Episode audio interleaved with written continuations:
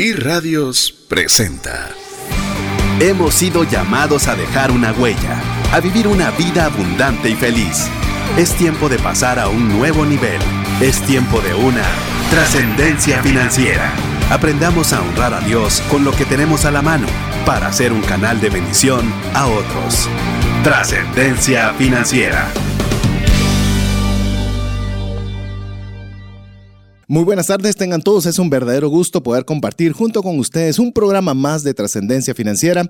Les saluda César Tánchez y como siempre un placer poder llegar hasta donde usted se encuentre, ya sea si nos está escuchando en directo desde la ciudad de Guatemala los días miércoles a las 5.30 de la tarde o bien si nos escucha a través del podcast en cualquier parte del mundo y a cualquier hora en la conveniencia de su hogar, de su vehículo, de sus audífonos, donde quiera que usted se encuentre. Será un placer poderle acompañar y compartirle este programa que estamos en la serie Refresh, en la cual tenemos a varios invitados, los cuales nos han estado exponiendo temas muy interesantes y hemos apartado un espacio para poder hacer una sobremesa, es decir, recopilar los principales aprendizajes que hemos obtenido de ellos para poder como como tener, como bien lo dice el, segmento, eh, una sobremesa, poder deleitar un poco más cada uno de esos aprendizajes obtenidos. En este espacio me estará acompañando mi esposa, Verónica Escobar de Tánchez, y vamos a estar compartiendo luego de escuchar a nuestro primer expositor que nos estuvo compartiendo eh, durante el mes de aniversario de los 10 años de trascendencia financiera. Y va a ser un gusto para mí presentarles nuevamente a un amigo. Le digo, eh, lo conocí como una persona que me habían referido de él. Comenzamos viendo algunos temas en particular relacionados con la educación financiera y luego le puedo decir hoy por hoy lo considero mi amigo, tanto a él como a su esposa, que es Daniel Gerbruger. Daniel Gerbruger es locutor del podcast La Asignatura Pendiente y ha sido un invitado frecuente para la cadena Telemundo en los Estados Unidos. Es chapín, pero vive en este momento en San Antonio, Texas. Es un viajero empedernido eh, yo ya le perdí la cuenta, pero creo que lleva más de 30 países ya a los que ha viajado, de los cuales más de 35 en los Estados Unidos. Aparte de eso, pues ha hecho una travesía en bicicleta de más de 3.000 kilómetros cruzando Estados Unidos y también cruzando desde Berlín, Alemania hasta Copenhague, Dinamarca. Él nos va a compartir un tema que estoy seguro lo va a motivar a usted a soñar y le va a ayudar en sus finanzas personales. Cuando tú le preguntas a las personas por qué se quieren jubilar, usualmente te dan dos respuestas principales. La primera es para viajar y la segunda es para huir del trabajo que no les gusta. Si te das cuenta, son dos propuestas que básicamente nos ofrecen posponer algo que bien podríamos hacer en la edad productiva, en la edad de nuestra juventud. Sin embargo, como sociedad hemos creado esta noción de que estas dos actividades las tenemos que posponer y posponer y posponer. Y en este episodio vamos a hablar de los viajes. Solo de pensarlo ya me emociono. Y para ponerte un poco en contexto, como César Tánchez te compartía al principio, pues yo he tenido el privilegio de ir a casi 30 países pues antes de los 30 años. En el contexto de los Estados Unidos, he logrado ir a 33 estados de la Unión Americana. Y para que esto suceda, estas cosas no suceden de la noche a la mañana. Independientemente de dónde estás, si vas manejando, vas caminando, estás ejercitando esta noche, lo más importante es que pienses en un ambiente y en una mentalidad de posibilidad. ¿Qué destino quieres ir? En esta conversación vamos a hablar de destinos geográficos, pero si tú ves la vida como un viaje en sí mismo, vas a entender que para tú llegar a un destino geográfico, vas a tener que emprender un viaje en tu vida personal. Hace un par de años, en una entrevista del episodio con un exitoso empresario de Guatemala, yo le pregunté cuál era la diferencia entre los millonarios versus los no millonarios. Le dije, bueno, ¿qué, ¿qué te hace diferente a ti de nosotros los no millonarios? Y yo pensé que me iba a decir mucho de lo que la literatura de finanzas personales dice comemos mucha pizza, vamos mucho al cine, gastamos mucho en carros, hacemos compras erróneas en cosas que pierden valor. Sin embargo, para mi sorpresa, lo que él dijo fue, Daniel, lo que nos separa a ustedes de nosotros es que ustedes creen que solo hay una forma de hacer las cosas. Y a modo que escuchas esta lección sobre los viajes, quiero que pienses justo en ese concepto Usualmente pensamos que solo hay una forma de lograr un mismo objetivo. ¿Qué tienden a hacer las personas que tienen niveles financieros muy altos? Ellos piensan 5 a 10 opciones de cómo llegar al mismo objetivo. Entonces, a modo que hablemos de viajes, quiero que pienses en esas posibilidades y en esos escenarios que te van a ayudar a llegar a donde quieres ir. Y nuevamente, aquí hablamos de un espacio geográfico, de un lugar geográfico, pero para que esto suceda necesitas este viaje en tu vida personal. Con frecuencia asociamos viajar con un gran gasto y claramente hay gastos involucrados, más cuando hablamos de viajes al extranjero. Y de hecho, cuando preparábamos esta plática con César, yo le decía, bueno, hablemos un poquito de los viajes dentro del país. Igual yo he tenido el privilegio de hacer bastantes de ellos con mi esposa y con mi señor padre cuando era niño hice muchísimos dentro del país. Pero César me retó y me dijo, no, yo quiero llevarle a mi audiencia este mensaje del viaje internacional, a retarlos a que consideren los viajes lejos. Y probablemente en este momento hay muchos que están diciendo, Daniel, por favor, tú no entiendes la economía de Guatemala, las cosas están difíciles, estamos en año electoral, etcétera, etcétera. Y yo quiero empezar por validar todas esas preocupaciones, pero a su vez ofrecerte otras posibilidades y contarte de una forma anecdótica, pero factual, que hace unos años con mi esposa conseguimos un boleto ida y vuelta desde Guatemala hasta Alemania por menos de 500 dólares. Imagínate, esa claramente es una posibilidad. Era Guatemala, Houston, Houston, Berlín y de regreso por menos de 500 dólares. Imagínate. Y tú dices, bueno, pero ¿dónde voy a conseguir 500 dólares? Aquí viene la clave. La clave va a ser es que encuentres de dónde puedes sacar mil dólares en un año. Daniel, por favor, ¿cómo voy a yo a sacar mil dólares en un año si nuevamente las cosas están difíciles? Y aquí te pregunto, ¿ya hiciste la matemática de cuánto se necesita para juntar mil dólares en un año? Hagamos números sencillos. Para juntar mil dólares en un año, al tipo de cambio del día de hoy, que es 7.65, necesitas 20 quetzales con 95 centavos al día los 365 días del año. Voy a repetir, para juntar mil dólares en un año, necesitas 20 quetzales con 95 centavos los 365 días del año. Y puedes decir, Daniel, pero ¿de dónde voy a sacar esos 21 quetzales? Bueno, vamos a una exploración bien sencilla que tiende a suceder, especialmente si estás escuchando. Y ojo, lo que te voy a compartir son opciones radicales para viajar, pero todo tiene un precio.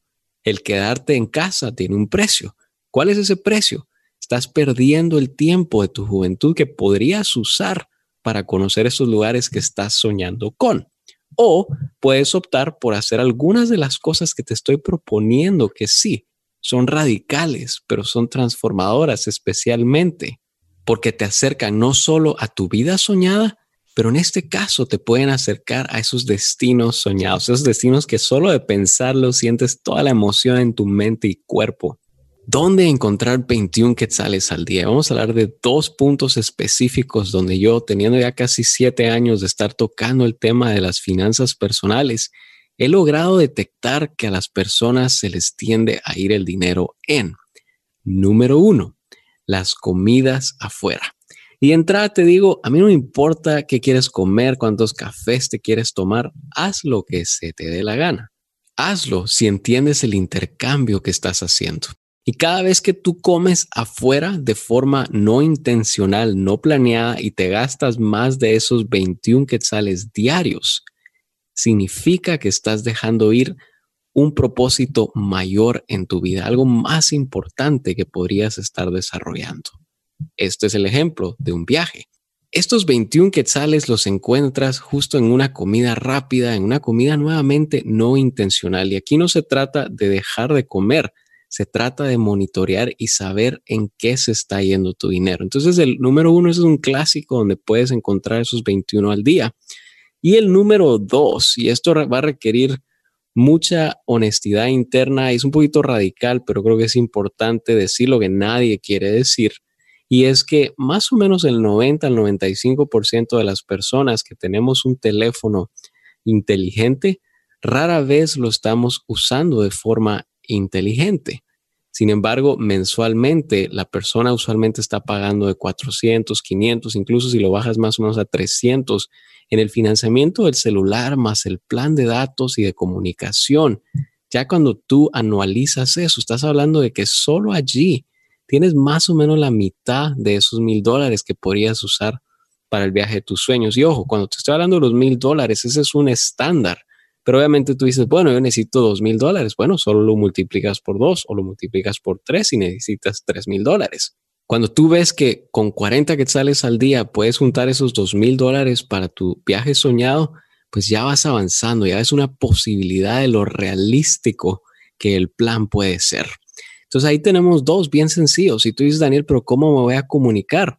Ojo, nadie te está diciendo que no te comuniques, solo te estoy poniendo en cuestión ¿Dónde podría haber un dinero que en lugar de usarlo para chequear las últimas fotos que están en Instagram, podrías mejor crear un sistema que te permita usar ese dinero para llegar a los lugares donde esas fotos fueron tomadas. Imagina la diferencia. ¿Dónde quieres estar? ¿Quieres estar viendo el mundo de forma virtual o quieres irlo a ver? Así que te dejo con esas dos y te voy a dar una tercera que creo que es bastante radical y son tres propuestas que alguien puede decir, bueno, pero es que eso no aplica para mí. Ojo, por eso te decía desde el principio, de 5 a 10 formas de llegar al mismo objetivo. Tu vida es particular, tu vida tiene un contexto y van a haber aristas de las propuestas que yo te estoy haciendo que quizás no te van a funcionar. Pero te reto a que eso no te sirva como excusa, porque si pones excusas, pues vas a ganar, vas a tener una excusa, pero no vas a tener un viaje. Y la tercera y última, que luego te lo voy a poner en contexto de por qué nosotros usamos estos tres ejemplos con tanta frecuencia. La tercera y última es que con mi esposa y yo, a pesar de que nosotros tenemos la gran ventaja de que en este momento ella trabaja para una aerolínea y pues tenemos boletos prácticamente ilimitados en excelentes posiciones en los aviones. Acabamos de regresar hace menos de dos semanas de Corea, nos fuimos en una, es un cuartito, ni siquiera es una cama, sino que te dan un cuartito nos costó 40 dólares ida y vuelta. Y alguien puede decir, bueno, pero si ustedes tienen esto. Ojo, nuevamente, cada contexto es particular.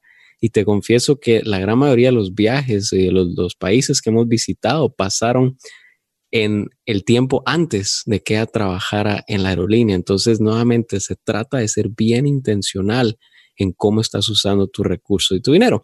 Pero la otra propuesta que te, te propongo pero la otra propuesta que te cuento, y yo sé que muchos van a decir, bueno, pero es que Guatemala no se puede. Ojo, te digo que cuando yo vivía en Guatemala y yo me movía en bicicleta, la gran mayoría de personas me decía que yo estaba loco. ¿Cómo vas a andar en bicicleta en Ciudad de Guatemala? Te van a atropellar, te van a matar, va a pasar esto, el otro. Y la propuesta implícita que las personas estaban diciendo cuando, cuando decían que en nuestro país no se podía era que en otro lugar sí se podía. Y bueno, dije, quizás ahora que me voy a mudar a otro lado, ahí sí se va a poder. ¿Y qué crees? Llego a otro lugar, otra ciudad, otro país y recibo la mismísima retroalimentación, el mismo negativismo con esta propuesta. Estoy loco, te van a atropellar, eso no se hace aquí, hay demasiados carros, esto y el otro. A pesar de que en esta ciudad hay muchísimas ciclovías, hay muchísimas veredas fuera de los carros y de hecho metidas en el bosquecito y todo, pero están vacías. Y básicamente lo que te dicta esto es que independientemente de dónde estés, si tú quieres encontrar una excusa, la vas a encontrar.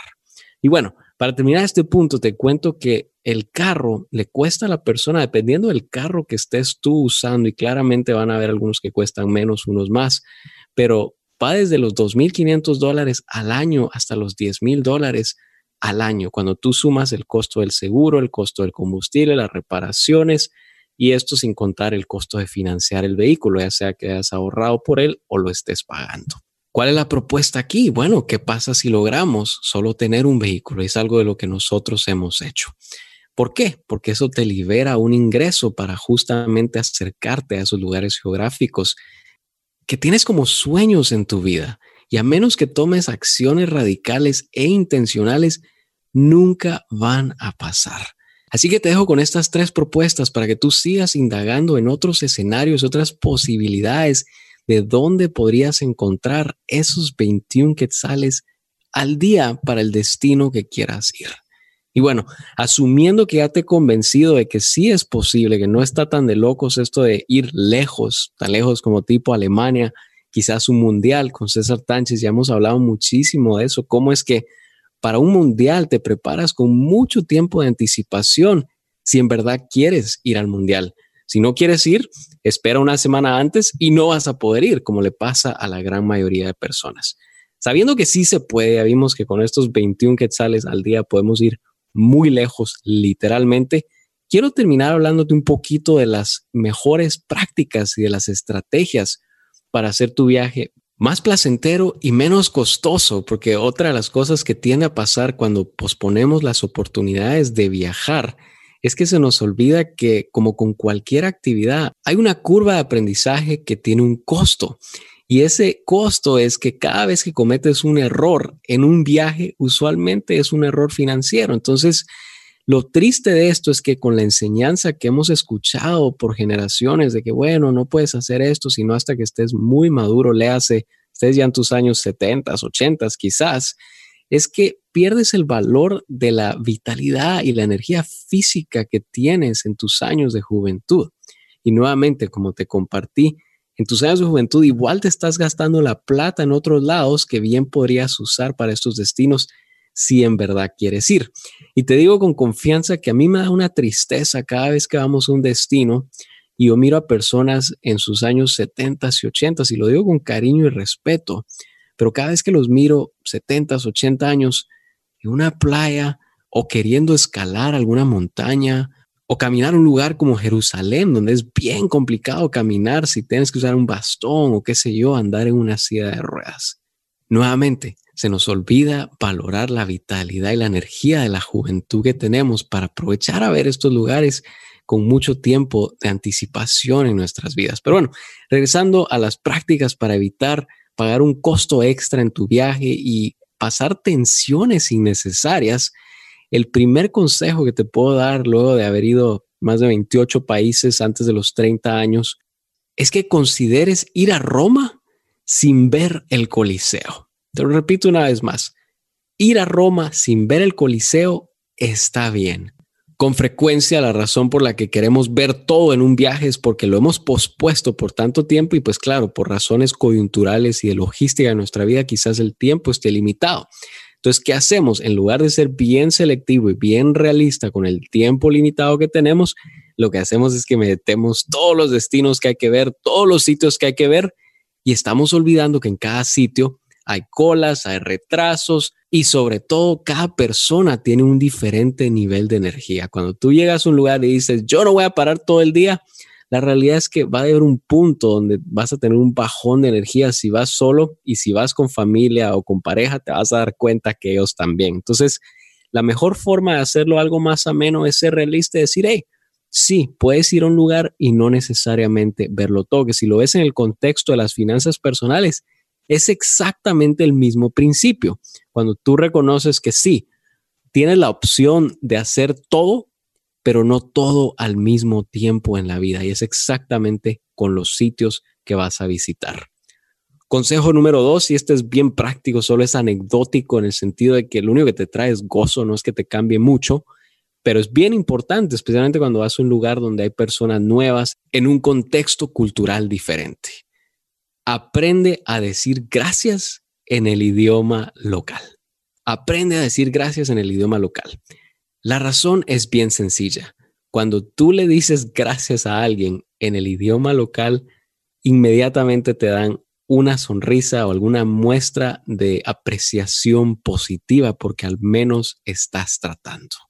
¿No lo crees? Solo piensa qué pasa cuando llega un gringo a Guatemala y dice gracias las personas les agrada eso. Solo ese intento, a pesar de que no vas a manejar el idioma completo, va a ser una gran diferencia en tu experiencia, en esas interacciones que vas a tener en ese viaje tan transformador por el que vas a pasar.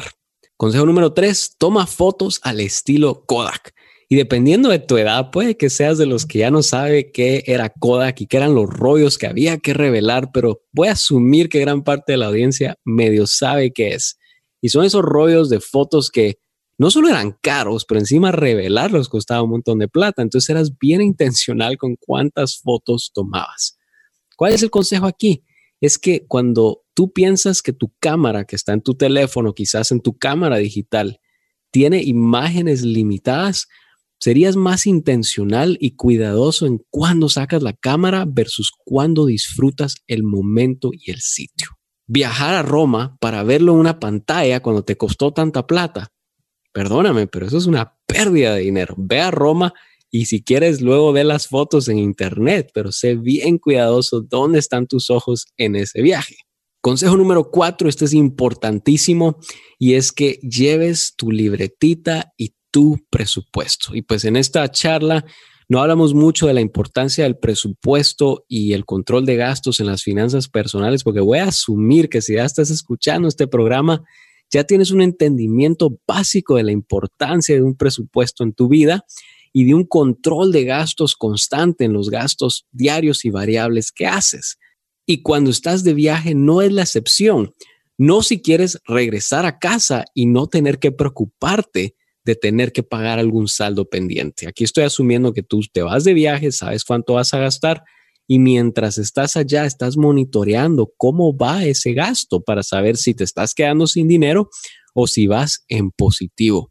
Por alguna razón, las personas cuando están de viaje pensamos en la mentalidad del final. Tenemos esta idea de que, bueno, saber cuándo voy a venir y entonces mejor hago todo, ¿no? Como cuando llegas y miras esa hamburguesa deliciosa en el restaurante y dices, bueno, mejor como como que si es el final del mundo.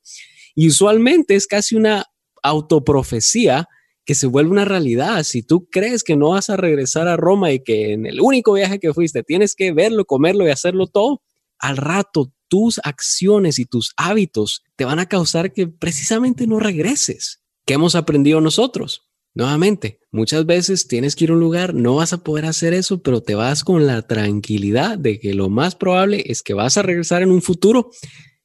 Y si en caso no regresas, eso es parte del mismo contentamiento necesario para que un viaje no se vuelva un ídolo. Consejo número cinco, yo creo que este es el más importante para disfrutar un viaje. Y sabiendo que mucha de la audiencia tiene una creencia sólida en nuestro Señor Jesucristo, me gustaría solo recordarte que lo que hemos hablado ahorita, ahí sí que hemos volado mentalmente, emocionalmente a esos lugares que queremos ir. Te cuento con confianza, mi lugar favorito en esos 28 países realmente es Grecia. Yo, si me preguntan cuál es el país favorito, es Grecia específicamente las islas griegas. De modo que te comparto esto, las imágenes pasan por mi mente, pero vale la pena recordarte que un viaje jamás, jamás te va a dar felicidad ni contentamiento.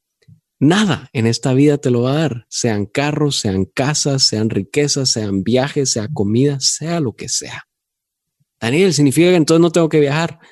No te estoy diciendo que no viajes, te estoy diciendo que viajes, pero poniendo las cosas en la perspectiva correcta.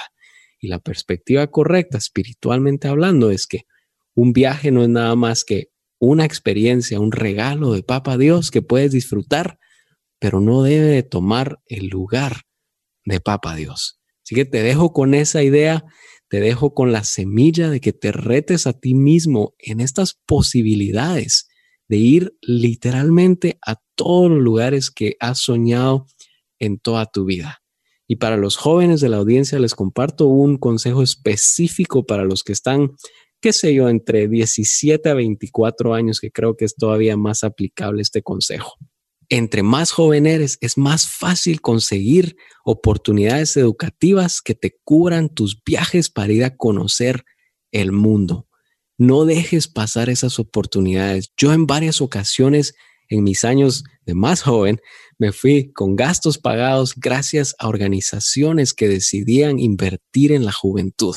Ahora, va a haber alguien que va a pagar por mis viajes y creo que en esta etapa de vida ya se vuelve más complicado y por eso les dejo la semilla que entre más jóvenes son, esa es la oportunidad para hacerlo, para que cuando ustedes crezcan más, se dediquen precisamente a sembrar en otras personas jóvenes que quizás quieran tomar esas oportunidades. Yo me despido y disfruta tu siguiente viaje. Quiero mandar un gran saludo a mi amigo y hermano César Tánchez, a quien empecé a leer en las columnas hace muchísimos años en Guatemala y con quien he tenido el privilegio de caminar como colegas en esta misión de las finanzas personales, con César hemos compartido cabina, hemos compartido convención en Estados Unidos incluso, y te puedo decir de primera mano que este tipo es un tipazo. Escucha lo que te comparte, las semillas que siembra en tu mente semana con semana, porque algo te puedo asegurar, este hombre lo vive. Y así como lo ves viendo los mundiales, el deseo es que el siguiente seas tú. Felicidades por estos 10 años. Sigue adelante que aún hay mucho trabajo por hacer para llevar a todas estas personas a vivir la independencia financiera que tú promueves. Gracias por lo que haces. Yo soy Daniel Gerbruger, el locutor del podcast La Asignatura Pendiente, la clase que no tomaste ni en el colegio ni en la universidad, pero que necesitas y usas todos los días de vida finanzas personales y crecimiento personal. Estamos muy contentos de veras de con muchos aprendizajes. Queremos, estamos ansiosos con Verónica de poder compartir algunos de ellos, que lo vamos a hacer posterior a escuchar la buena música que usted siempre puede escuchar a través de la 981 FM. No sin antes recordarle que usted puede escribirnos y ser parte de nuestro listado de difusión de WhatsApp. Si todavía no es parte de nuestro listado, es muy fácil, mándenos su nombre y su apellido a este número de WhatsApp 59 19 05 42. ¿Qué va a obtener usted por enviarnos este mensaje? Muy sencillo. Primero que nada, usted va a ser parte de nuestro listado de difusión. Le vamos a enviar el link de este audio, de este podcast. Se lo vamos a enviar el día viernes. Aquí nuestro estimado Jeff corre para poderlo tener disponible y usted lo puede escuchar despacio y compartirlo con las personas que usted así lo desee.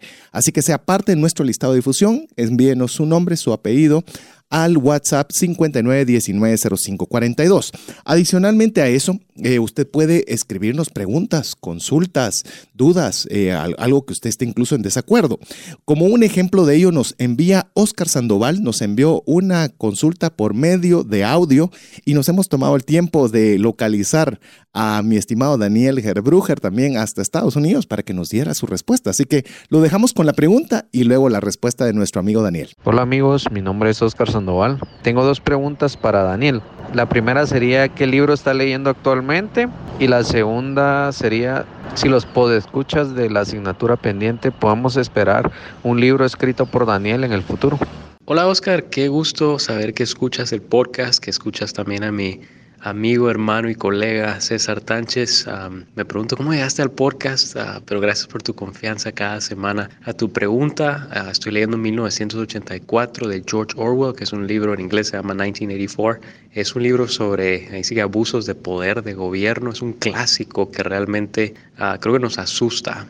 cómo es que esta ilustración de la referencia que hacen es que Big Brother te está viendo, ¿no? Y es el, esos controles que hemos cedido ahora con los aparatos, pero en aquel entonces era la referencia una pantalla. Buenísimo, súper recomendado. Es una lectura muy, muy placentera, pero preocupante, creo yo. Y a tu pregunta del libro, eh, te digo que la semilla está el, el, contenido está, eh, solo no he logrado desarrollar la rutina y los hábitos necesarios para, para, hacerlo, lo tenía desde ya hace un rato en mente, pero pues qué te digo, la vida ha continuado y no lo he hecho prioridad, realmente no puedo decir nada más que eso, pero de que va a salir, va a salir, solo no puedo prometer cuándo. Sigue un abrazo y gracias por escuchar, saludos desde San Antonio, Texas hasta Guatemala, gracias por escuchar. Hola, te saluda César Tánchez y tengo una pregunta para ti. ¿Te gustaría ir más rápido y más lejos en tus finanzas? ¿Te gustaría tener finanzas saludables y mantenerte así? Esa es la razón por la cual te animo a que tú puedas profundizar cinco pasos para una vida abundante y feliz a través de leer este libro con el mismo nombre, más rápido y más lejos en sus finanzas. Estoy convencido que este libro te ayudará a establecer tu propósito, a liberarte de gastos y de deudas y de muchas herramientas que serán importantes para que puedas tener una vida abundante y feliz. Puedes adquirir este libro en las principales librerías de Guatemala y si tú vives fuera de las fronteras de nuestro país, puedes hacerlo a través de Amazon en versión digital o en versión física. Espero que tú puedas disfrutar de esta experiencia para tener una vida abundante y feliz. WhatsApp exclusivo para trascendencia financiera. 59190542.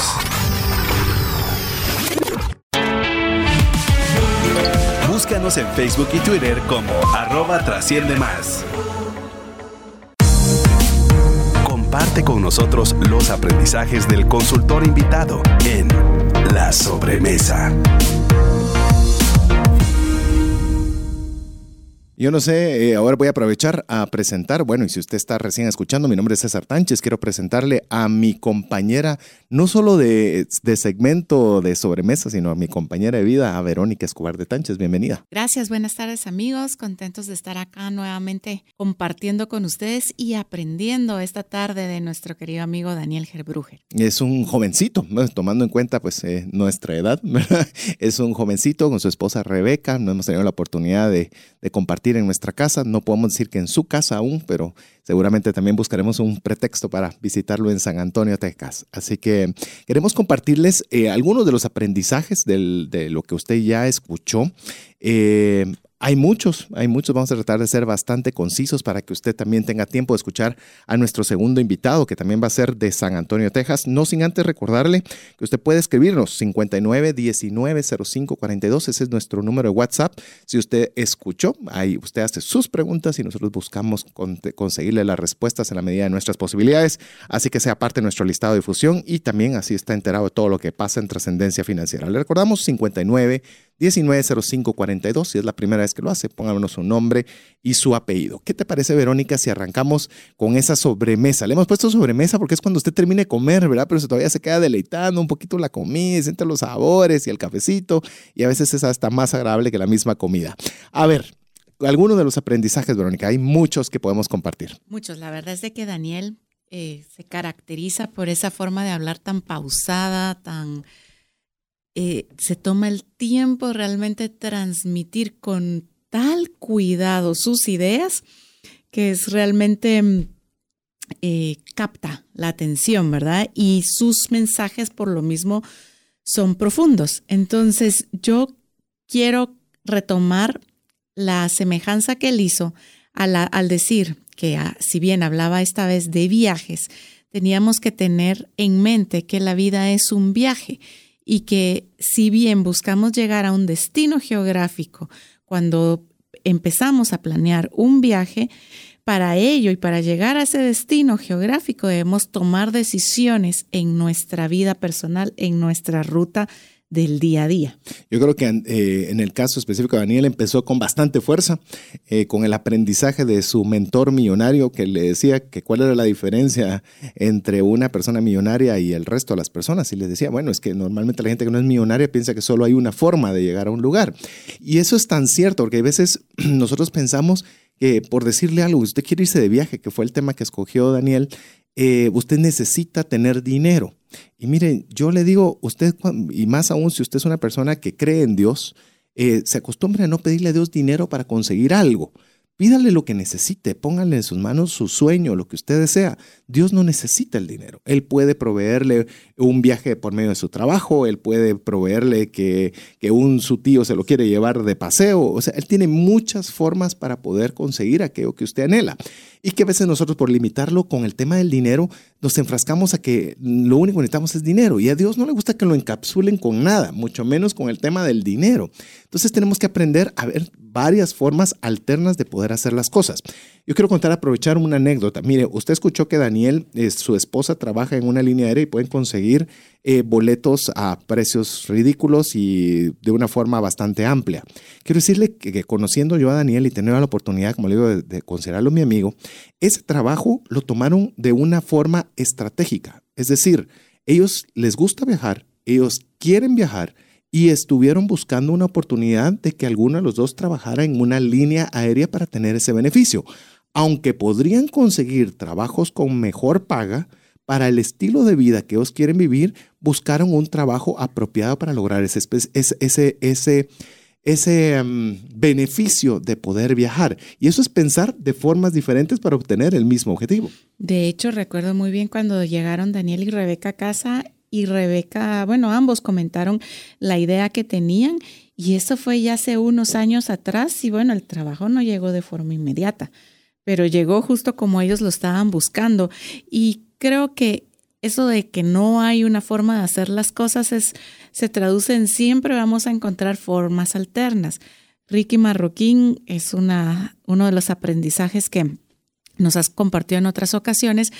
En alguna oportunidad lo dijo y es que Dios no necesita pasarnos del punto A al B para llegar al punto C puede usar o al punto E, F, G, H, él puede llevarnos por una ruta totalmente diferente al mismo objetivo que nosotros pensamos si es su voluntad, ¿verdad? Él tiene formas totalmente distintas para poder lograr las cosas para nosotros. Y yo creo que en base a lo que decías, eh, eh, sí, recuerdo mucho ese consejo cuando lo dio Ricky, porque me decía, mira, los, los, que somos algunos estructurados por objetivos, queremos ir a, B, C, D, F, G hasta llegar a la Z, pero Dios no necesita pasar por todo el abecedario, Él te puede llevar de la A a la Z. Entonces tenemos que aprender dos cosas, creería yo.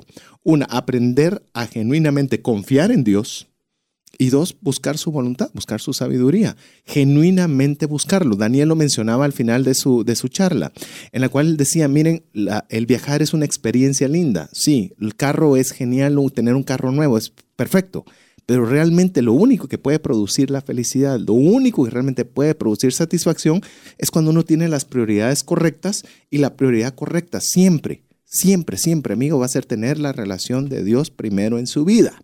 Si eso está bien, lo demás comienza a arreglarse solito. Y si usted no me cree porque usted no ha tenido una relación con Dios, yo le animo a que lo pruebe. O sea, que partamos del, del, derecho de duda que usted pueda tener, pero también como probar cualquier otra cosa, usted pruebe darle a Dios el primer lugar en su vida y vea si le funciona. Yo le puedo hablar de mi vida, la vida de Verónica, la vida de muchos de nuestros amigos de nuestra audiencia, de que realmente hay un antes y un después cuando uno tiene, lo, tiene primero lo primero, que en nuestro caso es tener a Dios primero. Así es. Y unido a eso viene lo siguiente, y es que él mencionaba, ok, hay formas, siempre hay formas alternas de hacer algo, pero para eso, ok, si pensamos en un viaje, ¿van a haber gastos asociados? Sí, sí los hay. Y muchas personas podrán decir, bueno, no puedo, tengo compromisos, tengo esta situación que no me deja hacerlo, no me deja ahorrar, no puedo. Lo primero que mencionó Daniel fue, por favor, piense con una mentalidad de posibilidad. Si usted empieza diciendo no hay, no puedo, realmente usted no está poniendo en práctica una mentalidad de posibilidad. Y en esa misma vía también Daniel de una forma magistral cierra también su, su conversación y dice, quien busca una excusa, la para encontrando. Y es cierto, a veces nosotros deberíamos, eh, y le digo deberíamos, incluyéndome por supuesto en este comentario, es en lugar de buscar una excusa, deberíamos buscar un sueño. Nos cuesta lo mismo, de veras, es que a veces uno, uno le es fácil decir yo no puedo hacerlo, yo nunca lo voy a lograr, eso no es posible para mí, lo decimos con una facilidad como que consiguiéramos algo a través de eso. ¿Por qué no decidimos nosotros cambiar, cambiar nuestra forma de pensar, cambiar nuestro chip y decir, yo creo que puedo viajar a Europa. Nunca he viajado ni fuera de Guatemala, pero creo que lo puedo hacer. Y eso es eso, es, eso tiene un valor inmenso porque ellos está activando la fe. ¿Qué es la fe? Fe es la certeza de lo que espera, la convicción de lo que no ve. Entonces, si usted no lo ve, pero entonces ya está actuando en fe. Y sabe qué es lo más importante, de que cuando usted actúa en fe, Dios pone atención. Pero cuando nosotros dejamos la fe por separado, recuerde lo que dice también Dios sobre la fe. Sin fe es imposible agradar a Dios.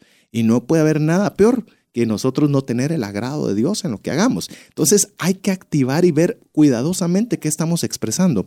Mire, hay algo que me entristece y me duele mucho ver redes sociales y le digo, si usted ve posteados de mi persona en cualquiera de las redes sociales, he tratado de, hacer posteados que pues, agreguen valor y muy pocos de alguna opinión personal, porque duele ver que la mayoría de posteados son de acusación, son de ira, son de resentimiento, son de ataque o al gobierno o al equipo de fútbol o a lo que sea.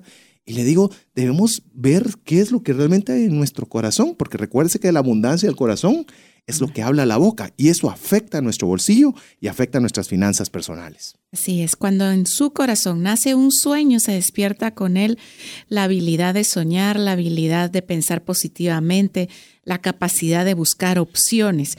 Daniel nos compartió tres opciones y él mencionaba el tiempo pasa y de la misma forma que el tiempo pasa, si no cambiamos hábitos o costumbres, seguiremos gastando el dinero de la misma forma y en las mismas cosas.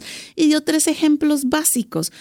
Uno era eh, la comida en la calle, ¿verdad? Buscar realmente opciones para ahorrar un poco en la alimentación o llevar comida a casa. Eso es algo que todos podemos hacer y realmente buscar opciones. La otra es eh, comunicación. Y yo decía, bueno, sí, todo el mundo tiene planes de celular ya establecidos, pero miren, muchas veces por el descuido se llegan las renovaciones de los planes y nosotros seguimos, continuamos porque no vamos a cambiar de teléfono, ahora estamos ahorrando, no vamos a cambiar del aparato, no vamos a renovar contrato y resulta que muchas veces cuando llegamos a ver en la empresa de telefonía existen hoy nuevos planes, muchos más económicos que pudieran a nosotros servirnos, ¿verdad?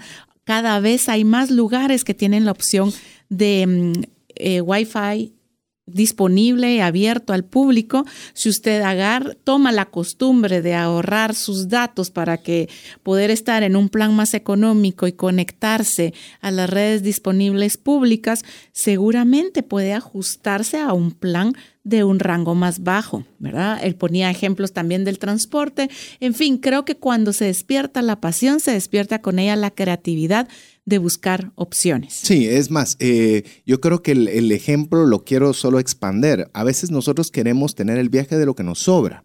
Pero aquí Daniel todavía estiró un poco más la barda a subir, diciendo, no, no es de lo que te sobre, ¿qué vas a cambiar para poder conseguirlo? En este caso, el viaje. Es decir, no te está ingresando más plata, no te está sobrando más plata, pero estás dispuesto, en el caso que ponía Daniel, a sacrificar un pago grande de telefonía, un costo de transporte, porque es algo que te apasiona. Si a ti no es viajar, sino es otra cosa, pues bueno, ¿qué estarías tú dispuesto a sacrificar, a bajar tus costos con tal de alcanzar aquello que deseas?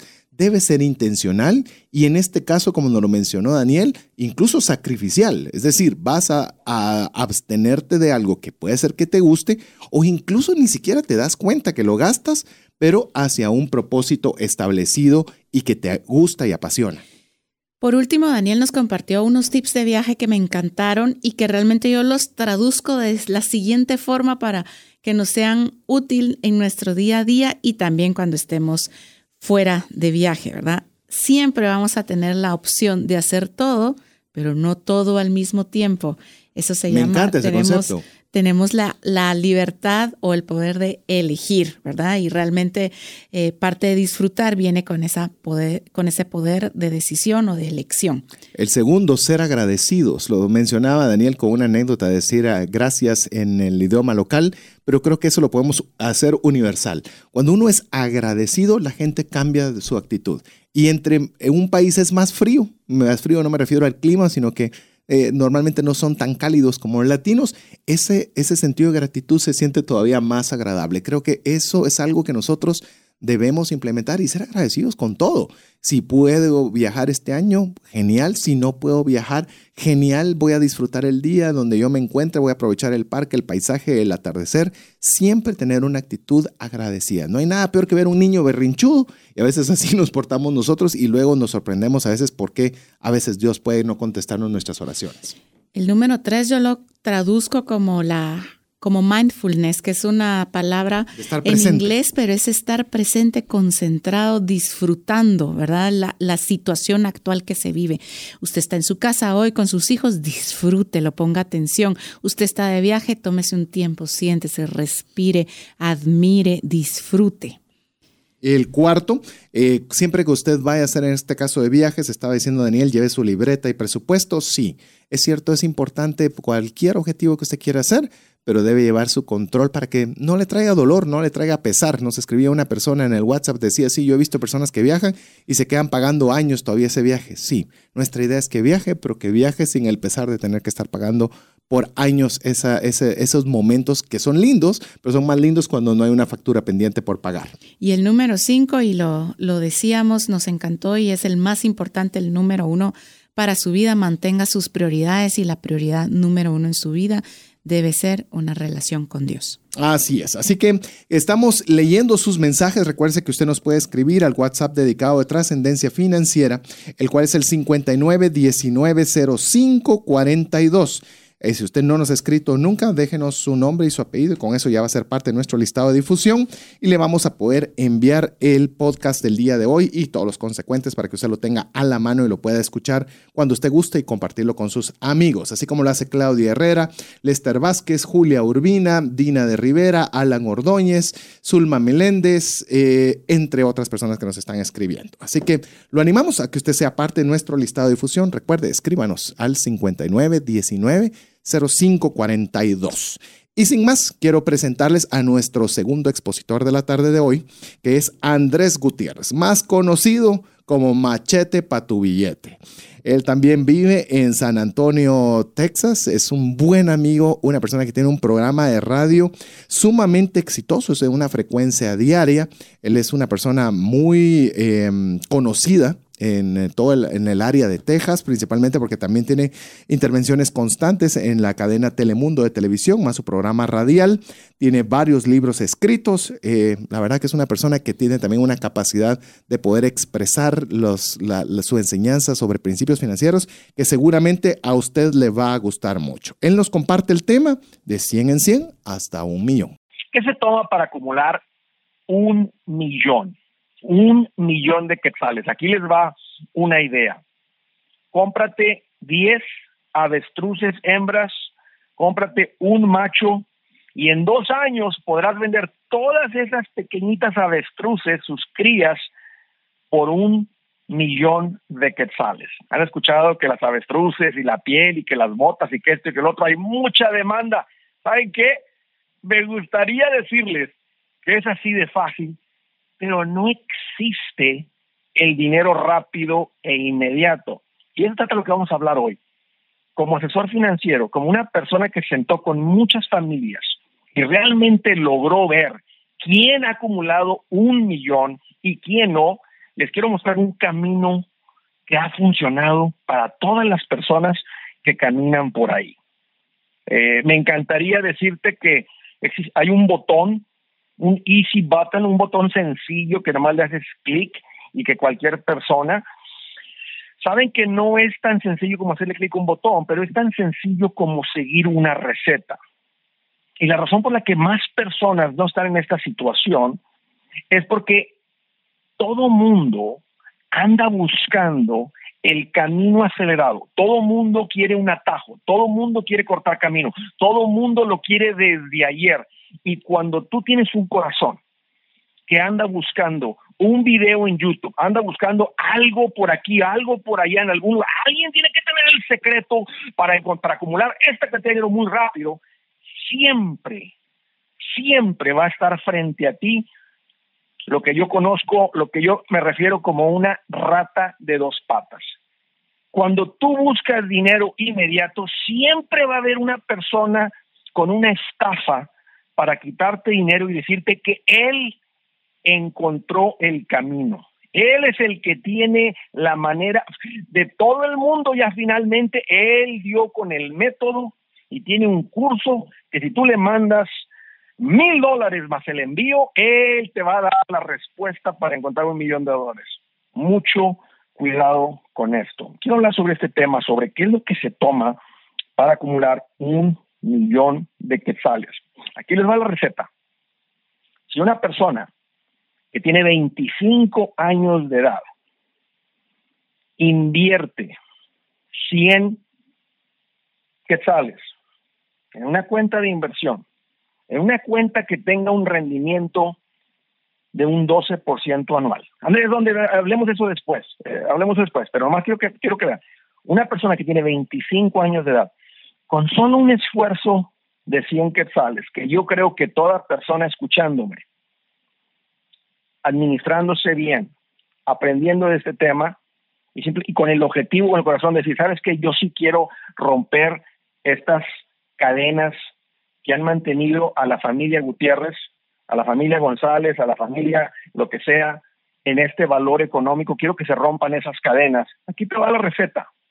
Y ahorita hablamos de cómo tal vez, cuál es el camino más rápido, pero aquí te va la receta tú que tienes 25 años de edad y tú inviertes 100 quetzales por mes de los 25 a los 65 años de edad, que sería sencillo, porque tal vez los 25, Andrés, es que, Andrés, es que 100 no, no está tan fácil, 100, o sea, sí lo puedo hacer, tal vez los 25, imagínate los 30, cuando tal vez ya estás más establecido en tu trabajo, en tu carrera. Imagínate los 35.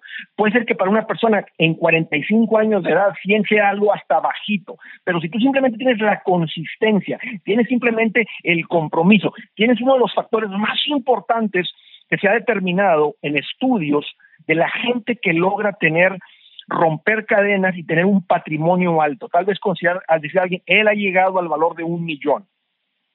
Uno de esos factores se llama disciplina financiera. ¿Qué significa eso? Que cuando dices, ¿sabes qué? Es que esto está comprobado que funciona y tú mantienes el enfoque en eso. Eres disciplinado. Una palabra que a nadie nos gusta, disciplina. ¿Qué palabra más horrible? Pero tú sabes qué, pase lo que pase, no importa lo que esté sucediendo en la vida, en el mundo, yo me voy a mantener disciplinado en esto. Voy a poner, voy a invertir 100, 100, 100, 100, 100, hasta un punto que se convierte como el respirar, se vuelve como algo así como pagar la factura de la luz o la factura del, agua o del gas, o yo no sé, alguna factura que estés pagando ahí, ¿sabes qué? Si tú haces eso a los 25 a los 65 años de edad, tú terminas con el equivalente de un millón. Un millón. Andrés, creo que te acabo, creo que estoy entendiendo, escuchando que se tomó 40 años. Sí, se toma mucho tiempo.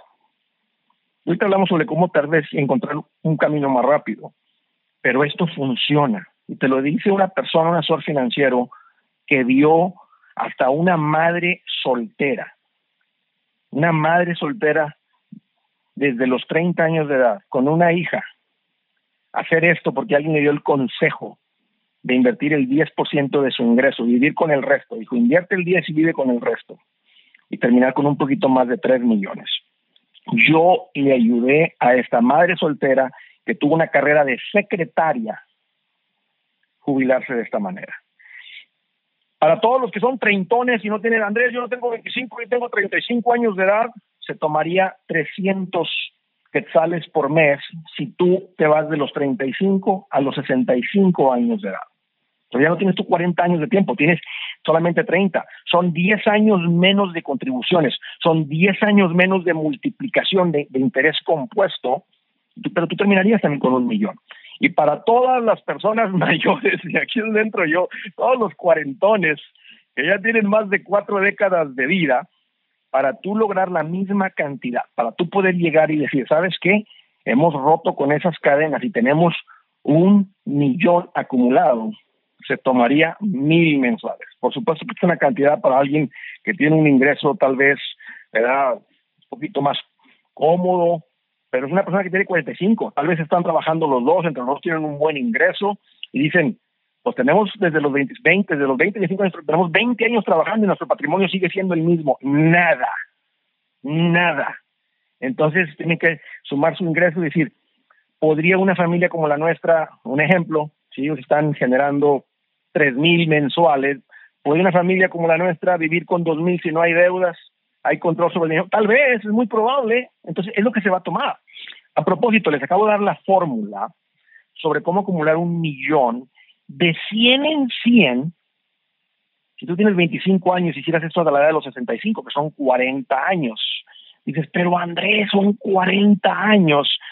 Bueno, déjame te digo qué sucedería si en vez de poner eso en una cuenta de inversión, en algo que sube de valor, haces lo que hace la mayoría de la gente que no tiene el consejo, que no ha escuchado algo como esto, que no te ha hecho pensar sobre esta fórmula sencilla y tú simplemente pusieras 100 en una cajita de zapatos. ¿Sabes cuánto tiempo se tomaría de 100 en 100 acumular un millón? Se tomaría 833 años para que tú 100 este mes, 100 el próximo mes, 100 el próximo mes, 100 el próximo mes, 100 el próximo mes, tú lograras acumular un millón, se tomaría 833 años. Es por eso que la mayoría de la gente no llega nunca a este tipo de patrimonio, porque están los que están administrándose mejor, los que, los que han aprendido a llegar a fin de mes, están ahorrando algo de dinero por no entender esta fórmula de poner el dinero en cosas que suben de valor, les tomaría 863 años. Básicamente, imposible. Si tú tienes 35 años de edad, te dije, ¿sabes qué? En un periodo de 30 años, de los 35 a los 65, si tú pones 300 mensuales en una cuenta de inversión, y no en una cuenta de ahorros, en algo que tiene un crecimiento un poquito más, un crecimiento no, no de lo que te ofrece un banco, sino una cuenta de inversión. Y después hablaremos de eso en detalle. Estoy hablando de una cuenta de fondos mutuos, una cuenta de retiro, una cuenta donde el objetivo de la cuenta es crecer. Te tomaría 30 años, pero si tú pones 300, 300, 300 cada mes, cada mes, cada mes, ¿sabes cuánto tiempo te tomaría acumular un millón? 277 años. Entonces, si tú pensabas que 30 años era mucho tiempo, si tú lo haces simplemente de ahorro en ahorro, como lo han venido haciendo las bisabuelas, las abuelas y la gente que no ha escuchado un programa como Trascendencia Financiera, donde aprende sobre el tema de finanzas, tomaría 277 años. Y a ustedes, cuarentones, donde me incluyo, que, que te dije, Andrés, ¿cuánto se tomaría si yo tengo 45 años para acumular esa misma cantidad de un millón? Te dije, bueno, de los 45 a los 65, tú puedes terminar con un millón, pero tendrías que estar invirtiendo mil mensuales, mil, mil, mil, mil. ¿Sabes cuánto tiempo se tomaría de mil en mil para acumular un millón? 83 años. Así que no pienses que 20 años, porque tienes 45 años de pegar un millón es mucho tiempo. O sea, no es mucho tiempo. Estás usando los vehículos correctos. Ojalá que suceda más rápido, como ya mencionamos, pero, pero esos son los números y las fórmulas para que te des cuenta que acumular un millón no es sencillo, se toma tiempo, como te dije, se va a tomar esa disciplina financiera, pero sin duda esta es una manera que le ha funcionado a muchas familias, a muchas personas, y tú simplemente tienes que aplicar la fórmula. Espero que las cosas sucedan otra un poquito más rápido eh, con lo que estamos platicando, pero esto es una fórmula que siempre ha funcionado. Tú simplemente tienes que aplicar esa fórmula a tu vida. Pero son los números y esa es la receta que quiero que escuchen, que mucha gente no conoce. Y quiero decirles que es bien peligroso andar buscando el dinero rápido. Ahora, ¿me ha tocado encontrar dinero, gente que lo hace más rápido? Sí, y les quiero decir eso también porque quiero que, quiero que lo escuchen para que sepan que sí hay gente que lo logra, pero son muchísimos menos. El camino más rápido que yo he visto para que una persona llegue a un patrimonio de esa cantidad que a propósito les iba recomendando yo, no dejen la otra receta. O sea, no digas, yo, yo voy a hacer la excepción. Yo voy a, Andrés, yo no necesito la receta a largo plazo porque yo leo muchos libros. Andrés, yo leo, yo escucho podcasts. Andrés, yo estoy, no estoy despreciando mi tiempo viendo la tele y tonterías y boberías y pues, no, no, no, yo, yo sí soy Andrés de esos de compromiso, no estoy gordito, hago lagartijas, como lechuga, este, yo sí, yo sí, yo sí, yo sí voy a ser de esos de la excepción, Andrés. Espero que sí, eh, no dudo que tengas el, compromiso y la disciplina, pero no, no dejes de hacer lo otro. Andrés, ¿cuál es? Ya deja de mucho rollo. ¿Sabes? La gente que he visto que llega más rápido es la gente que tiene un negocio. Es la gente que empieza a generar su ingreso a través de un intercambio de productos, servicios y no intercambiar su tiempo por dinero. estoy en, nada en contra, estoy diciendo que dejes tu empleo, eh, no toda la gente está hecha y construida y alambrada para soportar la volatilidad, los riesgos de, tener una empresa. Hay gente que dice, eh, yo he visto gente que tiene empresas, esa gente trabaja ocho días a la semana. A mí no me interesa eso. Andrés, yo tengo mi sueldo, mi trabajo, yo trabajo cinco días, cinco días y media a la semana, cuando estoy con, y ¿sabes qué? Con eso estás bien. Te acabo de dar la receta para cómo terminar con un millón. Y si quisieras dos millones, nomás multiplícale por dos a la cantidad que te di. Y si quisieras tres millones, multiplícale por tres la cantidad que te di.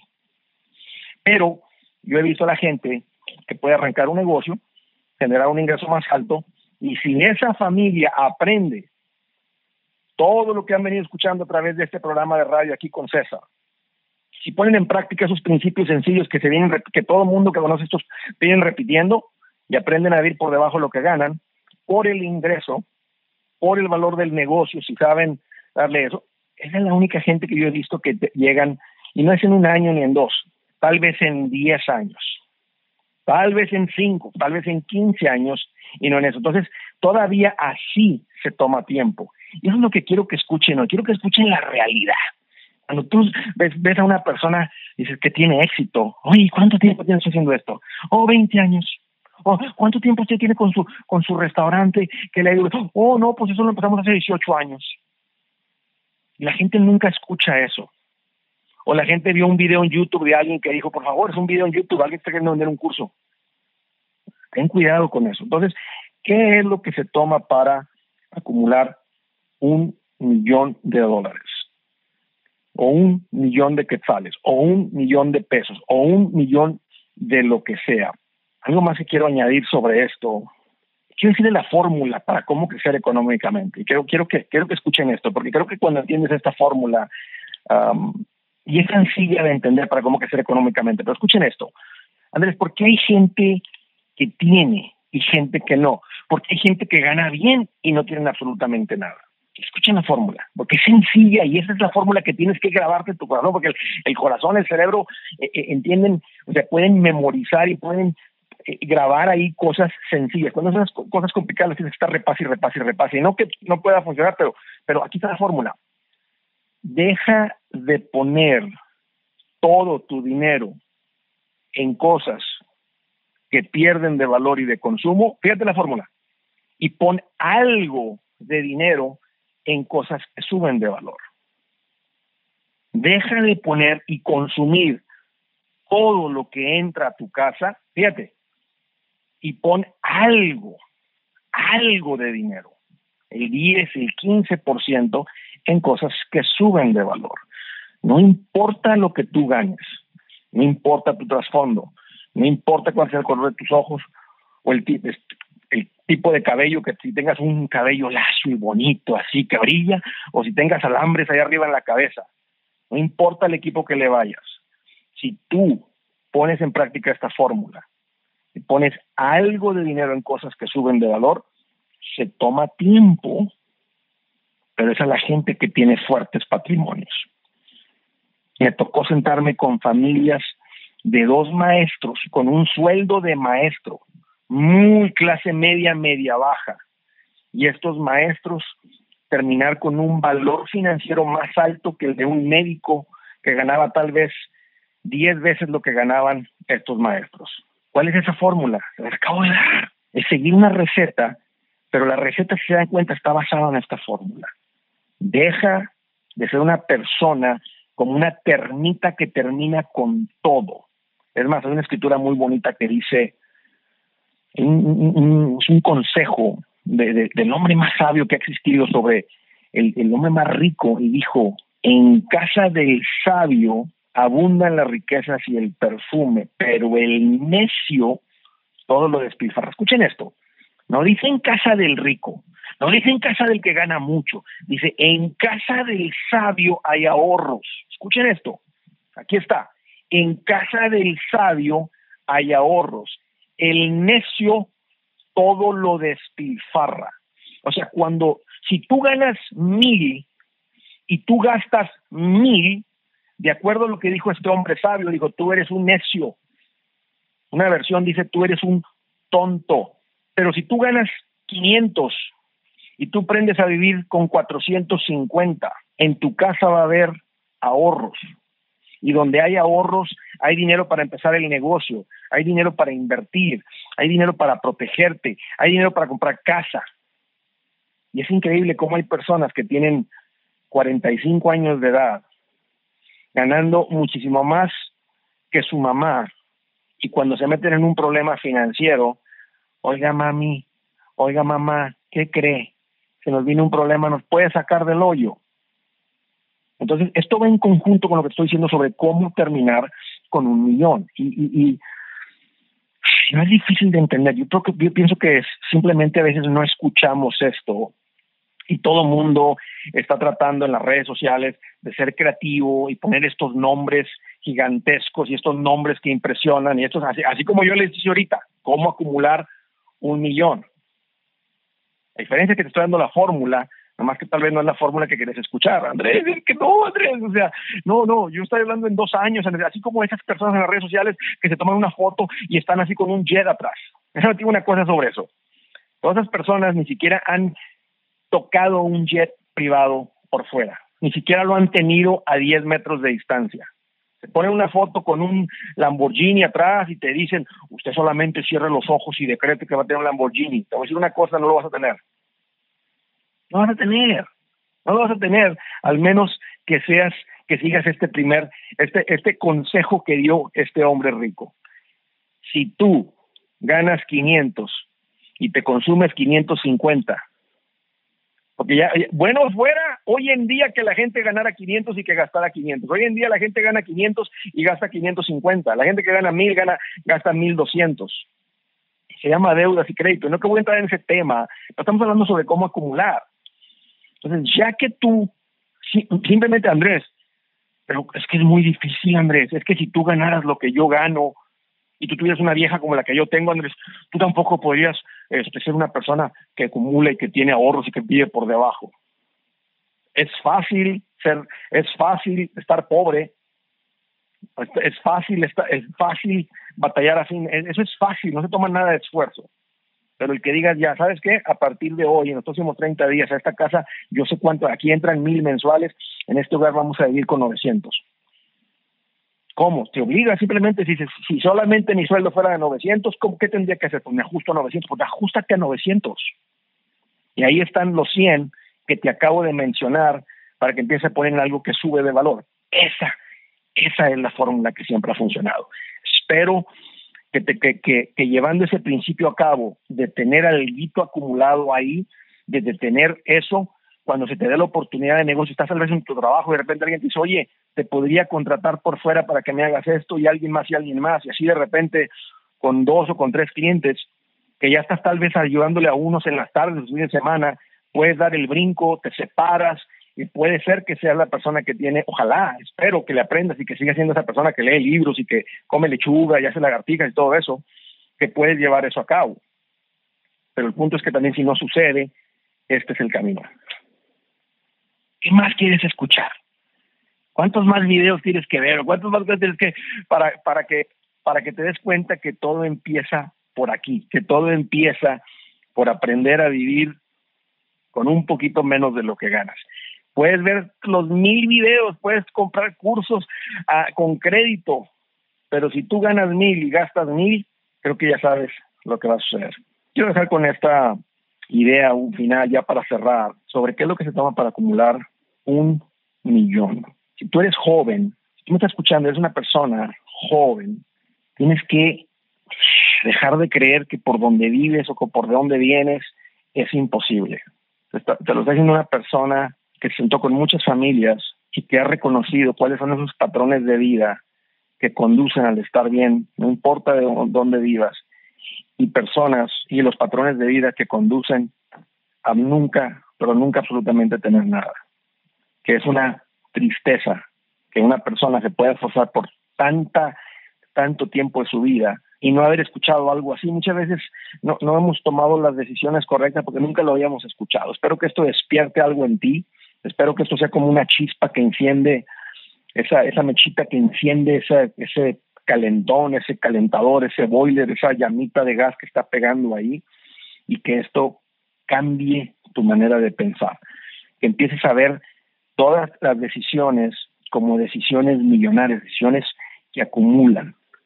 El que tú simplemente aceptes el primer, la primera cotización que te dan por la reparación de, no sé, de lo que tú tengas ahí y déjame ver si hay alguna otra manera. Eh, esas pequeñas decisiones van a contar porque la meta es si yo gano mil, tengo que vivir con 900. Y ya verás que ahora que tengas el dinero, vas a, el, la búsqueda de información para cómo crecer va a cambiar. Qué gusto, amigos, saludarlos, platicar con ustedes de un tema que he venido eh, a través de los años viendo, estudiando y me doy cuenta que no es complicado. Simplemente, así como la abuela dijo, hijito, son dos tazas de harina con una de azúcar, con un huevo, un poquito de leche y el secreto de la abuela, dos cucharadas de vainilla para hacer las mejores galletas. Igual con esto, hay una receta a seguir. no son las avestruces, aunque te interesa darle por ahí, bueno, adelante. pero es tiempo de que las cosas cambien para ti, tu presente y tu futuro. Si tú quieres acumular un millón, simplemente sigue la receta. Muchas gracias, es un placer estar con ustedes. Los saludo y además les digo, no te quedes con los brazos cruzados y apréndele más al tema de finanzas, porque entre más le aprendes al tema de finanzas, familias más fuertes y cuentas más llenas.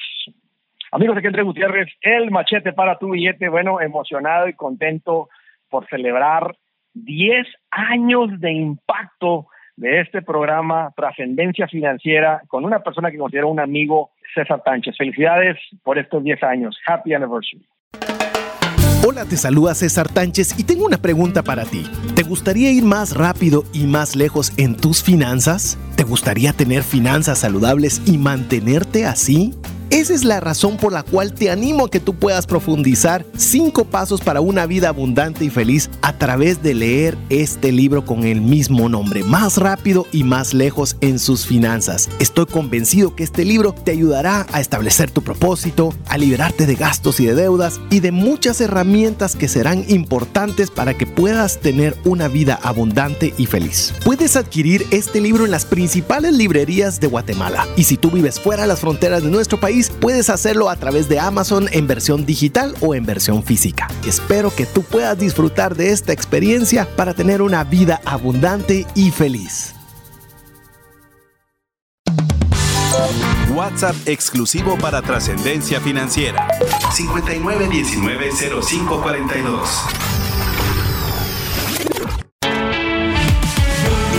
Búscanos en Facebook y Twitter como arroba trasciende más. Comparte con nosotros los aprendizajes del consultor invitado en La Sobremesa. Muchas gracias por el favor de su audiencia, su servidor César Tánchez junto a mi esposa Verónica Escobar de Tánchez, que estamos en la sobremesa de la, de la charla bien interesante que nos hace hace pensar bastante que nos eh, compartió Andrés Gutiérrez, que la tituló de 100 en 100 hasta un millón. La verdad que hay bastantes principios que queremos eh, compartirles respecto. Vamos a hacerlo más diligentes porque nos queda poco del tiempo del programa para hacerlo. Pero primero queremos recordarle que usted puede escribirnos al WhatsApp dedicado a trascendencia financiera 59190542. Si es primera vez que nos escribe, le animamos a que lo haga eh, dejándonos su nombre y su apellido y automáticamente le ingresamos a nuestra base de datos. Le repito nuevamente, el WhatsApp es 59 190542. De hecho, eh, le vamos a enviar el día viernes. El podcast vale la pena. Yo eh, no sé si está bien que yo mismo lo diga, pero al ser dos expositores eh, extranjeros que hemos tenido el de hoy, hay mucho contenido para volverlo a escuchar y poder tomar notas despacio. Así que vale la pena que usted tenga ese podcast y se lo estaremos enviando el día viernes. a todas las personas que estén en nuestra lista de difusión de WhatsApp una última vez. 59190542. Inclusive quiero comentarle que estamos considerando como programa habilitar un espacio en el cual podamos, porque a veces llegan algunas preguntas que no nos es posible responder y de algunas de las que formamos, incluso a veces eh, programas y hasta series. Pero queremos ver si podemos apartar un tiempo para poder contestar preguntas que nos lleguen directamente, así que vale la pena que usted sea parte de nuestro listado de difusión. 59190542. A ver, Verónica, hay muchos aprendizajes que tenemos de Andrés. ¿Por qué no empieza, empezamos con el primero? Bueno, primero creo que el ejemplo del avestruz fue tan gráfico. Cuando lo escuché dije, Dios mío, aquí por dónde vamos. Pero bastante gráfico para decirnos, ok, no hay dinero que llegue de forma fácil. Cualquier dinero, cualquier ganancia que podamos obtener va a ser producto del trabajo, del esfuerzo, de la toma de decisiones y muchas veces de restricciones que hagamos a ciertas cosas, ¿verdad? Entonces, algo muy importante que sería el primer consejo que tomo yo de lo que hablaba Andrés es de quién escuchamos consejo.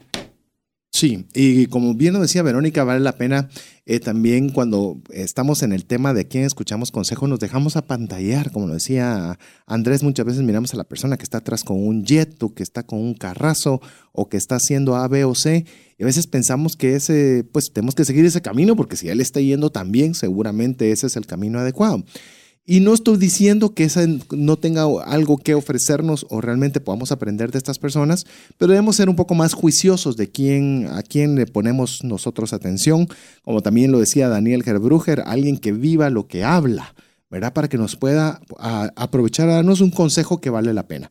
De hecho, para adentrarnos a un segundo aprendizaje, o por lo menos uno de los, de los, de los aprendizajes que yo tomo de esto, es que Andrés nos habla que la forma realmente de poder llegar, más que el cómo, pues las herramientas. Nos vienen muchas dudas respecto a qué son fondos de inversión.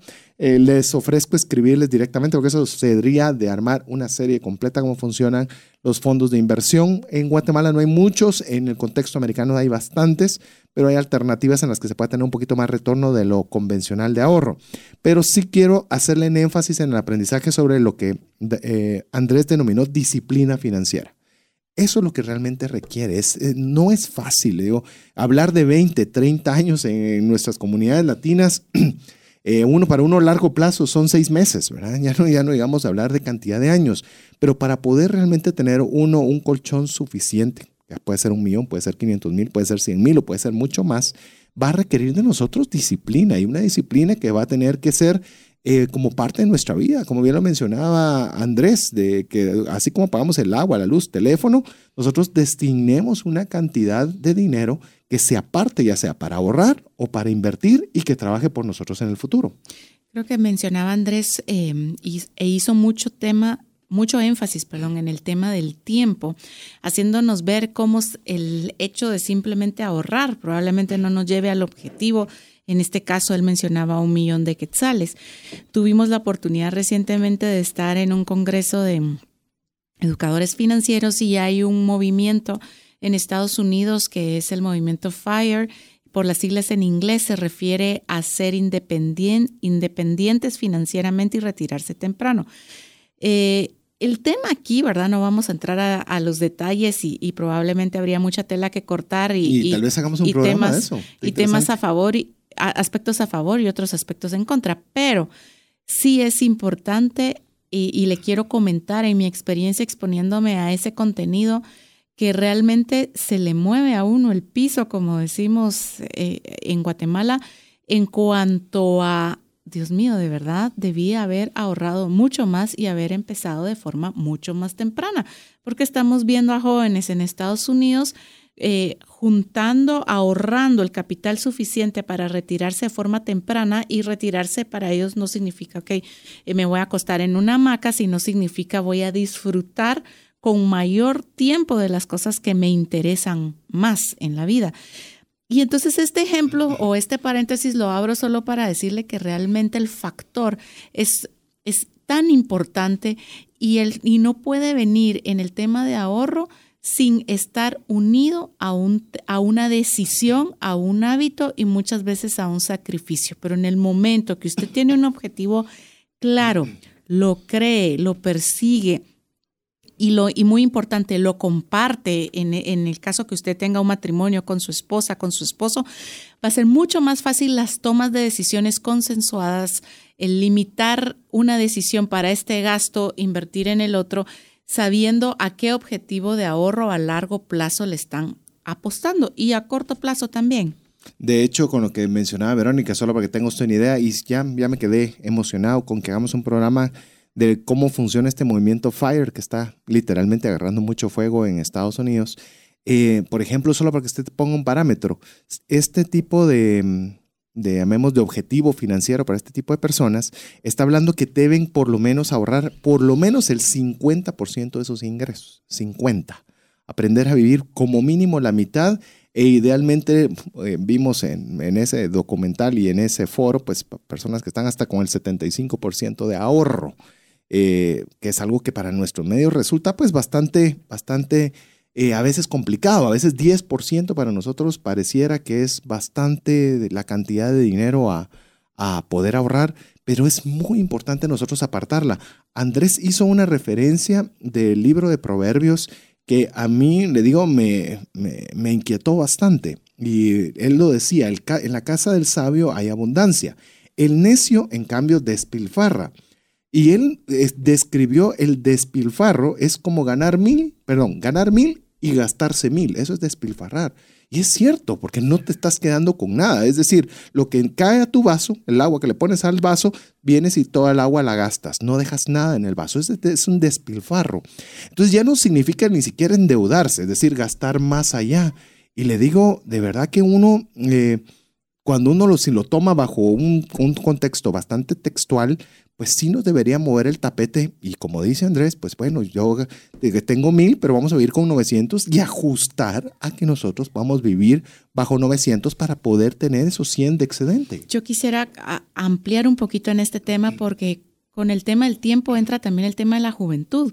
Y yo fui bastante retada en el tema de enfatizar a nuestros jóvenes y, y en los que somos padres, a nuestros hijos, a no conformarse con el 10% del ahorro, a elevar ese monto en el tiempo de la juventud, donde ellos van a tener mayor capacidad para hacerlo. Miren, nosotros de forma privada tenemos una, nuestra, nuestro trabajo es en una corredora de seguros y aunque yo miro la parte administrativa, César ve más la parte comercial, eh, realmente, y ahí él les puede ampliar más la información, un joven que adquiere un seguro de vida con ahorro de forma temprana, cuando empieza su edad em, productiva, tiene un costo tan bajo que no aumenta en el tiempo. O sea, lo que él contrata de forma inicial es lo que debe pagar eh, el tiempo en que él quiera abonar a la parte de ahorro del seguro de vida y el seguro de vida en general se queda pagando solo eh, por mucho tiempo.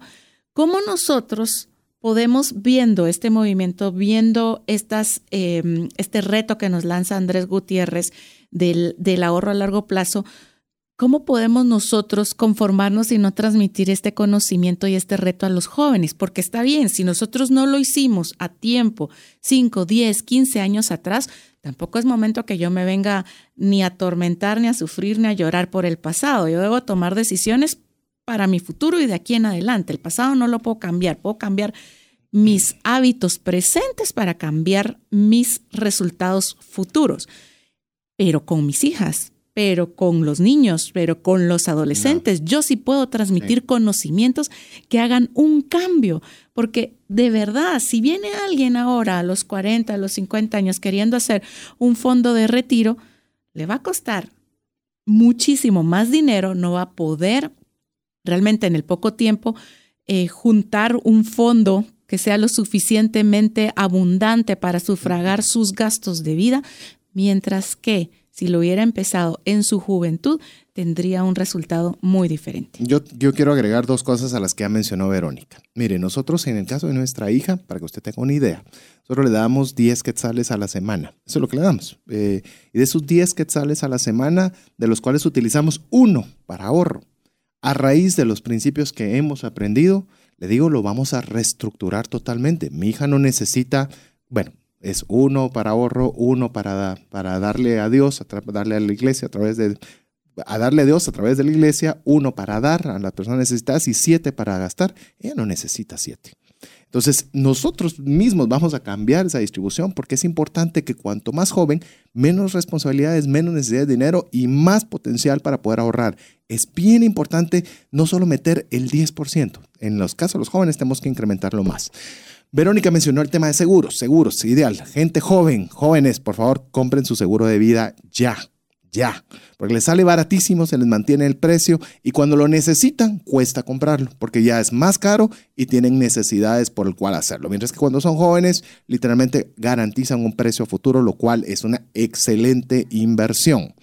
Habiendo dicho eso, si usted viene y dice, pero mire, yo a un millón no voy a llegar, ¿Sabe usted que una de las cosas que más me gustan del seguro de vida, ya que lo mencionó Verónica, el tema de los seguros, es que usted puede cambiar eso para su próxima generación? Decir, pues supóngase que yo no pueda juntar el millón, pero yo sí puedo contratar una póliza de seguro de un millón administrada, no significa que le bajar un millón a mis hijas en este caso, sino que yo puedo decidir cómo se entregue el dinero por mensualidades y demás, pero yo puedo cambiarlo de un solo. El día que yo falte, pues mis hijos quedan con una plataforma de un millón entregado por determinada cantidad. Digo un millón porque un millón fue el título que escogió Andrés para su charla, pero usted puede ponerle cualquier cantidad. Es decir, nosotros estamos incluso a una firma de un documento de un seguro de vida de cambiar la realidad financiera de nuestras futuras generaciones. Y eso no requiere ni siquiera mucha plata. Creo que mucho de lo que nos reta Andrés en su plática es a encontrar cuál es la diferencia entre solo ahorrar y, o perdón, versus invertir. Es muy diferente si yo guardo el dinero, como él decía, en una caja de zapatos, así yo lo pongo a trabajar. Y formas de hacerlo a trabajar hay distintas. Como se, como se mencionaba.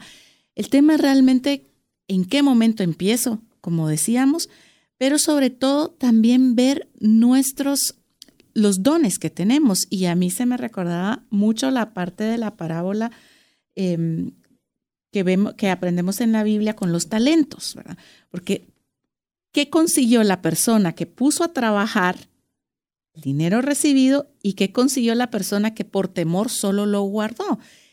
Importante o interesante ver que definitivamente vamos a encontrar un tema de temor, ¿verdad? Que muchas veces el temor lo único que hace es alejarnos de nuestro objetivo final y frenarnos. Entonces es cierto, tenemos que ser cautos, tenemos que ser sabios en la toma de decisiones, pero hay un factor de valentía que debe de haber en la puesta en práctica de los talentos que Dios nos ha dado. De hecho, con lo que mencionaba Verónica, eh, vale la pena resaltar que en esa parábola Dios reprende o le llama la atención de una forma muy severa a quien solo guardó el dinero. Le dijo, por lo menos se lo hubieras dado a los banqueros y aunque sea los intereses, me hubieras estado aunado a lo que se te confió. Así que Dios no solo quiere que le demos de vuelta los, talentos o los recursos que nos ha puesto bajo administración, requiere que los pongamos a trabajar. Si usted se pudo en cualquier momento de la, de, la charla de Andrés o bien con nuestra sobremesa sentido eh, triste o decepcionado que usted no puede lograrlo, quiero decirle algo. No importa cuánto haga, pero lo que tiene que hacer es ahorrar algo. Anímese a hacer, si son 10, si son 100, si son 500, si son 50, pero todos los meses hágalo. A ver, cuando usted comienza a hacerlo, comienza a ordenarse y comienzan a ver los recursos para poder hacer, como dijo Andrés, de 100 en 100 hasta un millón. Así que, Verónica, llegamos al final. Esta sobremesa, estas sobremesas han sido de lo más exquisito, de lo más rico. Espero que usted también las esté disfrutando y las esté aprovechando para su vida particular. Gracias por acompañarnos el día de hoy. Salimos retados y entusiasmados. No le dé cabida al temor. Entusiásmese con estos retos y con las rodillas dobladas pidamos sabiduría a Dios para poder tomar buenas decisiones todos los días. Así que en nombre de Verónica Escobar de Tánchez, mi estimado Jeff en los controles, que como siempre corre bastante para podernos tener el link del podcast listo para poderlo enviar el día viernes a todos aquellos que estén en nuestra lista de difusión. Si usted todavía no es parte, le recordamos 59190542. Si es primera vez que nos escribe, le agradecemos que por favor deje su nombre y su apellido, por favor. Hay muchas preguntas particulares, veremos si armamos alguna serie sobre alguno de los temas que nos están escribiendo y si son muy puntuales, pues trataremos y haremos el esfuerzo de poderlos contestar. Así que escríbanos al WhatsApp dedicado a trascendencia financiera 59190542. Así que con esto terminamos, esperando que el programa haya sido de ayuda y bendición. Se despide usted, su servidor César Tánchez, esperando contar con el favor de su audiencia en un miércoles más de trascendencia financiera. Que Dios le bendiga. Hemos recibido herramientas prácticas que nos ayudarán a trascender más, no solo para beneficio propio, sino de nuestro prójimo. Esto fue Trascendencia Financiera, porque honramos a Dios cuando usamos bien los recursos que administramos. Hasta nuestro próximo programa. Esta es una producción de iRadios Guatemala Centroamérica.